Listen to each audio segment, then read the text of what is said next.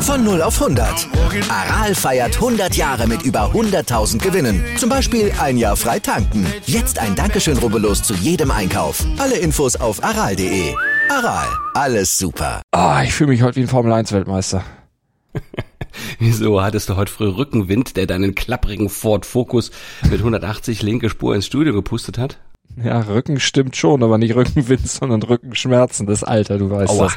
Ja, also so wie Lewis ja, ja, Hamilton, ja. dem hat das Bouncing seines Mercedes ja auch, ja, die Knochen etwas demoliert, die Bandscheiben wahrscheinlich Das- ordentlich aufeinander gedrückt. Ja, da braucht es ja einen Lastenkran, um ihn aus seinem Auto rauszuholen. Um Gottes Willen, der kam überhaupt nicht äh, aus der Kiste raus und sah nach dem Rennen, der, also ich möchte fast sagen, der sah fast so alt aus wie du, Malte. Also, aber, aber, aber auch, nur, auch, auch nur fast, ja. Ist er ja auch Mehr nur zur fast. Formel 1. genau. Mehr zur äh, Formel 1, zum Formel 1 Rennen in Baku gleich in unseren News. Und was machen wir sonst so?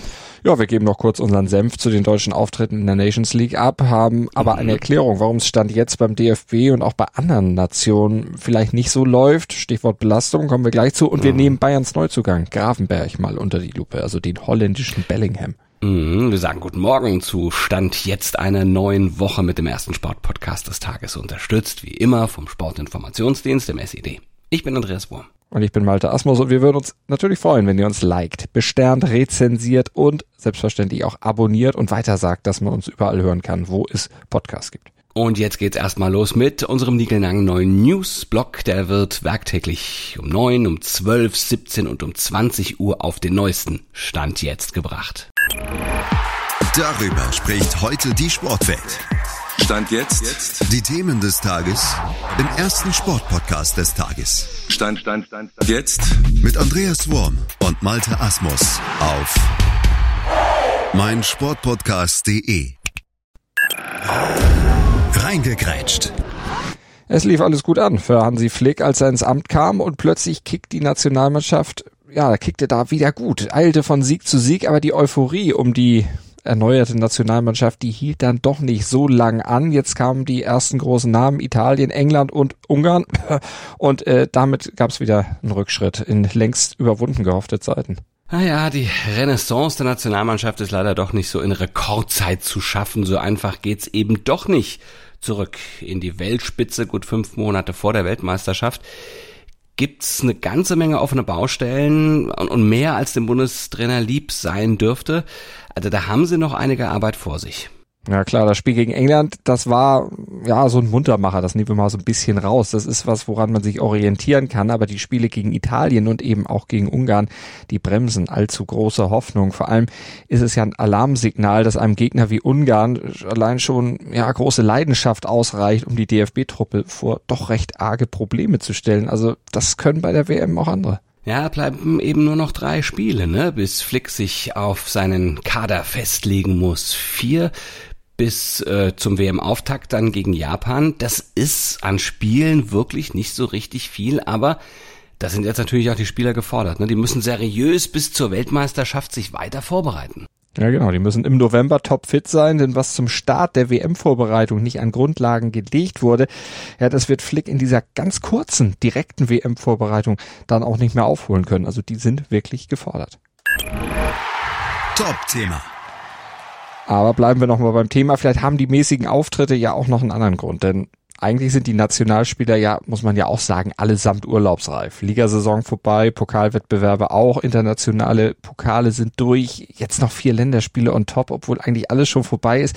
Vielleicht ist das auch ein bisschen viel. Naja, das ist jedenfalls nicht komplett abwegig, äh, denn man sieht's ja auch bei anderen Nationen, ne? die zeigen ebenfalls ungewohnte Schwächen und man muss sich das mal vorstellen, während der Rest der Liga jetzt im Moment irgendwo auf den Malediven, Seychellen, wo die überall Ibiza machen sich gerade einen lauen Lenz, ja, und, und regenerieren, da sind eben die großen Nationen mit ihren Nationalspielern natürlich jetzt schon wieder gefordert, ja. Also die gehen natürlich jetzt mittlerweile auf dem Zahnfleisch, die Leistungsträger der Liga, das muss man einfach so sehen, ja. Und deshalb tritt ja auch kaum eine Mannschaft wirklich in Bestbesetzung an. Wenn sie zum Beispiel Robert Lewandowski freiwillig auf die Tribüne setzt, wie Samstag gegen die Niederlande, oder Cristiano Ronaldo gar nicht erst mitmischt, oder Thomas Müller leise anklingen lässt, dass ein bisschen Ruhe jetzt vielleicht nicht so ganz ungelegen käme, äh, dann ist da vielleicht wirklich was dran. Ja, und das Niveau der Nations League Spiele, der passt sich auch so weitgehend dem ganzen Thema so ein bisschen an, ne? Sehr überschaubares Niveau und ja, auch entsprechende Ergebnisse, ne? Deutschland dreimal unentschieden, Belgien äußerst wechselhaft, Frankreich, England gar Gruppenletzter. Ja, Probleme die sind da schon da. Und Problem ist auch, die Spiele werden vorgeschrieben von UEFA und FIFA. Die Nationalverbände Aha. spielen mit und die Spieler, die selber, die haben überhaupt kein Mitspracherecht. Die müssen mal wieder funktionieren. Tun sie es nicht, dann werden sie von ihren sportlich Verantwortlichen, aber auch von uns gerne mal angezählt. Ja, ja, wir haben es ja eben ja gerade auch schon ja? angesprochen, haben gesagt, oh, jetzt haben wir wieder einen Rückschritt erlebt. Haben wir irgendwie auch, aber die Spieler setzen halt auch ihre Gesundheit aufs Spiel. Denn wenn man körperlich und mental nicht auf Top-Niveau agiert, dann steigt das also dann steigt zum einen äh, ähm, der, der, das Knabbern am Ruf, aber zum mhm. anderen, und das ist noch viel wichtiger, das Verletzungsrisiko. Ja, und da muss man ja sagen, selbst wenn jetzt Verletzungen kommen, so richtig Zeit auszukurieren ist ja auch nicht. Bald geht der Ligabetrieb dann schon wieder los. Äh, die Pause ist wirklich sehr, sehr kurz jetzt im Sommer. Und dann ist auch noch die Vorbereitung auf den Sommer oder auf die Sommersaison dann wirklich sehr, sehr kurz. Da kann man sich gar nicht so langsam wieder eingrooven. Da geht's dann auch gleich schnell wieder an die Belastungsgrenze. Und dann kommen die ganzen englischen Wochen. Alle drei, vier Tage dann ein Spiel, weil ja noch eine WM ansteht. Also bis zur WM-Endrunde ist das schon ein mörderisches Programm haben und für alle Nationalspieler darüber hinaus ja auch, wenn man dann noch weit kommt bei der WM, also bis zum Jahreswechsel, viel Pause ist da nicht. Heute in der Sportgeschichte. Ja, also gucken wir dann jetzt mal auf Zeiten zurück, als der Fußballkalender noch deutlich dünner war als heute, auf den 13. Juni 1956 zum Beispiel, als im Pariser Prinzenparkstadion zum ersten Mal der Europapokal der Landesmeister entschieden wurde. Im Finale damals standen Real Madrid und Stade Reims. Das war der Höhepunkt und der Abschluss eines damals noch sehr kleinen, überschaubaren europäischen Wettbewerbs. Gerade mal 16 Mannschaften waren dabei. Insgesamt gab es nur 29 Spiele. Ja, also das hatte natürlich verschiedene Gründe. Vor allem den, dass der sportliche Wettbewerb, dieses, äh, das sportliche Wert dieses neuen Wettbewerbs höchst umstritten war. Und äh, die englische Liga hat das Event komplett boykottiert. Man witterte in England so eine Konkurrenz im Kampf um die Gunst des Fußballpublikums. Ja, und auch die Sowjetunion hat mehr als zehn Jahre lang überhaupt kein Interesse an dieser Teilnahme bekundet. Und die Zuschauer fanden es dann auch, zumindest bei dieser Premiere, eher mäßig interessant. War ja auch damals eine ganz andere Zeit. Man hätte ja nach Paris kommen müssen und waren gerade hm. mal 38.000 Fans dann am Ende im Prinzenpark drin, die das Spiel sehen wollten. Also nicht annähernd ausverkauft.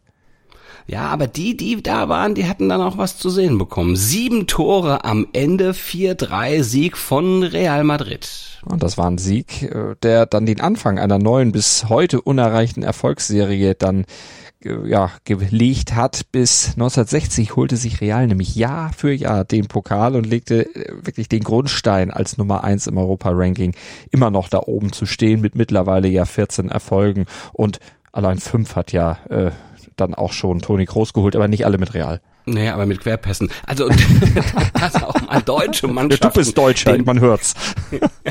ja, genau, genau. Ich, ich, hatte wirklich so lange Zeit, mir jetzt einen guten Kommentar einfallen zu lassen. Ne?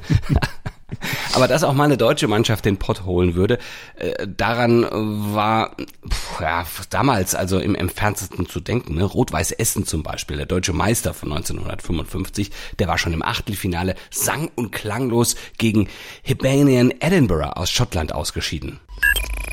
Analyse. Und dann gucken wir auch nochmal auf den FC Bayern. Die haben ja äh, nun erwartungsgemäß den 20 Jahre alten niederländischen Spieler Ryan Gravenberg von Ajax unter Vertrag genommen für angeblich 18,5 Millionen Euro plus erfolgsabhängige Boni von 5,5 Millionen Euro.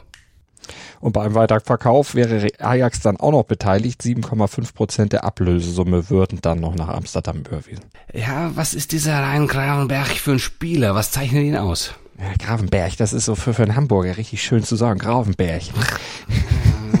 ja, vor allem. Gra Gravenberg. Ja, Ravenberg. Das muss man so aussprechen wie Raphael van der Vaart, so mit der leicht kehligen Stimme. Ja, genau. Ne? Musst du, wenn du erkältet bist, geht's. Wenn, wenn der Hals zu ist, dann macht's, macht Spaß. Ja.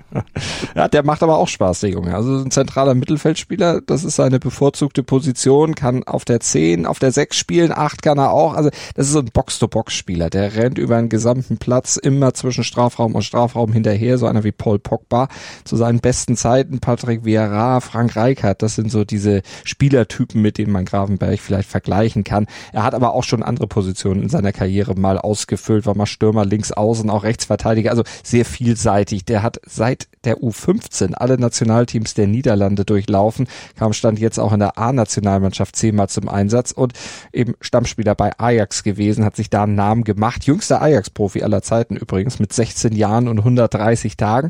Und er hat in 72 Einsätzen in der Ehrendivisie äh, sieben Tore geschossen und elf Vorlagen gegeben. In der Champions League hat er in 14 Spielen einmal getroffen und einmal eins vorbereitet.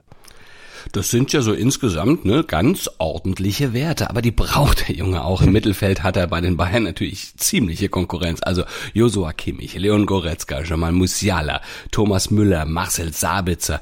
Äh, wo liegen bei ihm denn da die Stärken?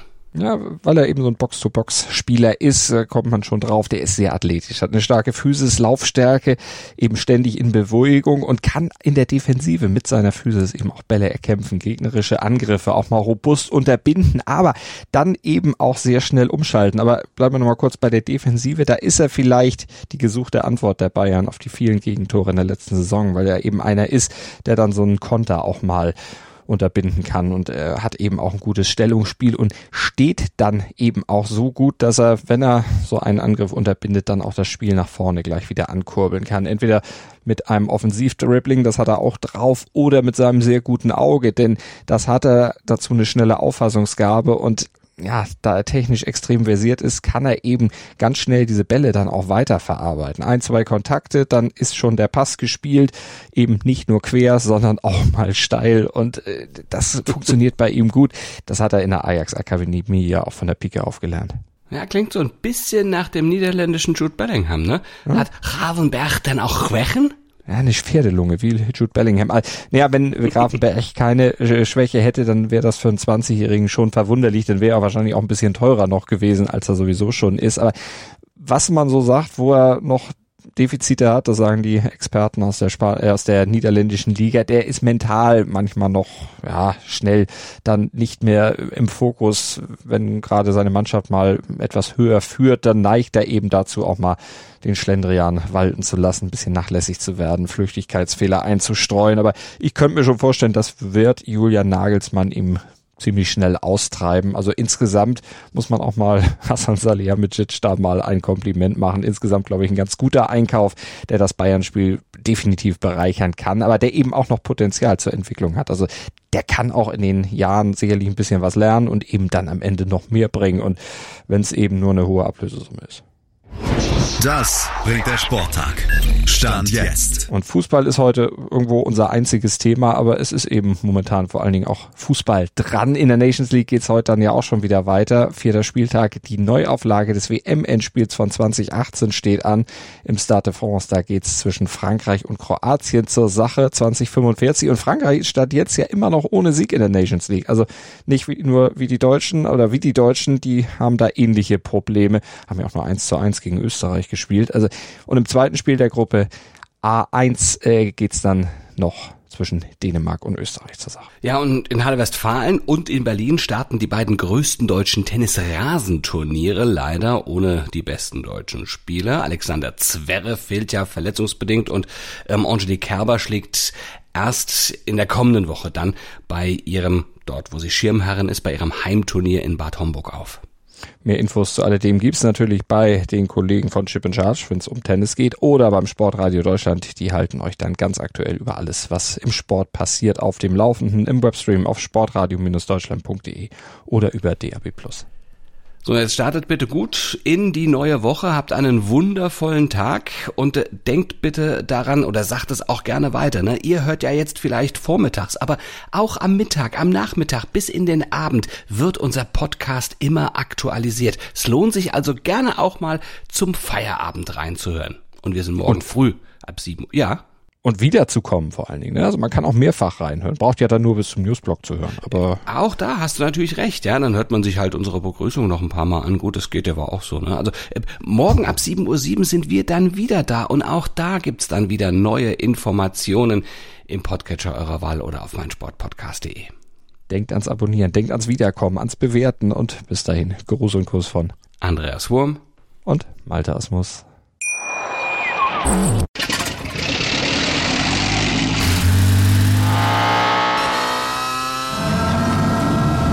Von 0 auf 100.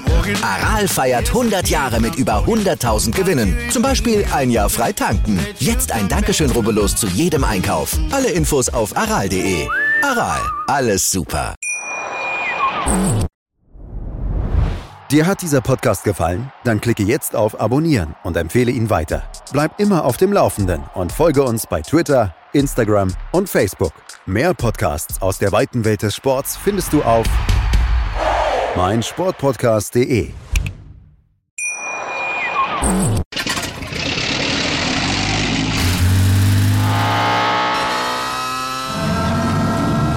Von 0 auf 100. Aral feiert 100 Jahre mit über 100.000 Gewinnen. Zum Beispiel ein Jahr frei tanken. Jetzt ein Dankeschön, rubbellos zu jedem Einkauf. Alle Infos auf aral.de. Aral, alles super.